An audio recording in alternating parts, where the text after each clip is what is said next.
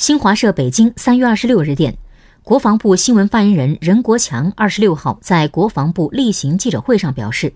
中方要求美方停止采取极具挑衅性的危险行动，以免损害中美两国两军关系大局。任国强说。二月十七号，在中国海军为公海组织例行演练期间，美海军 P 八 A 侦察机不顾中方多次警告，抵近中方舰艇编队进行侦察活动，长达四个多小时，最近距离中方舰艇仅四百余米。美方的危险操作是极不规范、极不专业、极不安全的。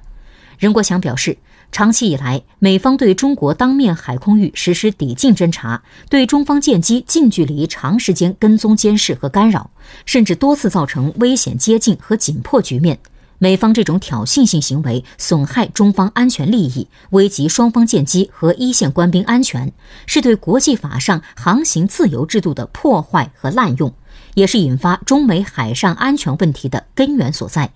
但美方不但对此视而不见、置之不理，反而经常恶人先告状，发表不实言论，颠倒是非。